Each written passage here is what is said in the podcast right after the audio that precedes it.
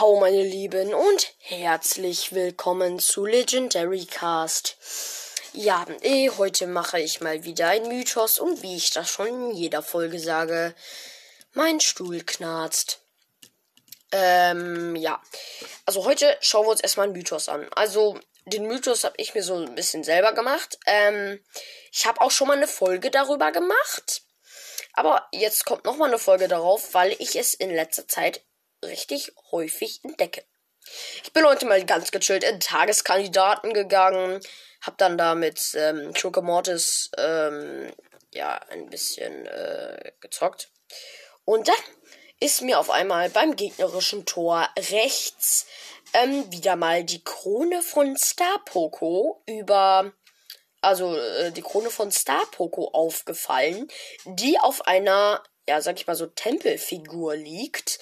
Ähm, schon recht seltsam. Ähm, wie ich das schon mal gesagt habe, ich glaube, dass sich jemand, ähm, also ich glaube, dass Poco so ins Spiel gekommen ist.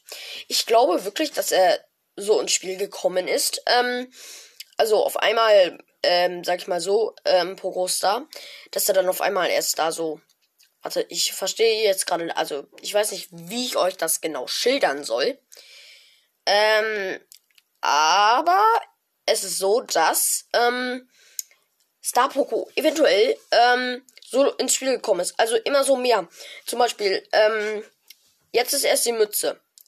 Und dann äh, früher, also wenn, wenn sich da jemand noch erinnern kann, da war auf einmal immer so Poco-Kopf am Rand, äh, der, also wo die Map endet oder so. Schon echt seltsam.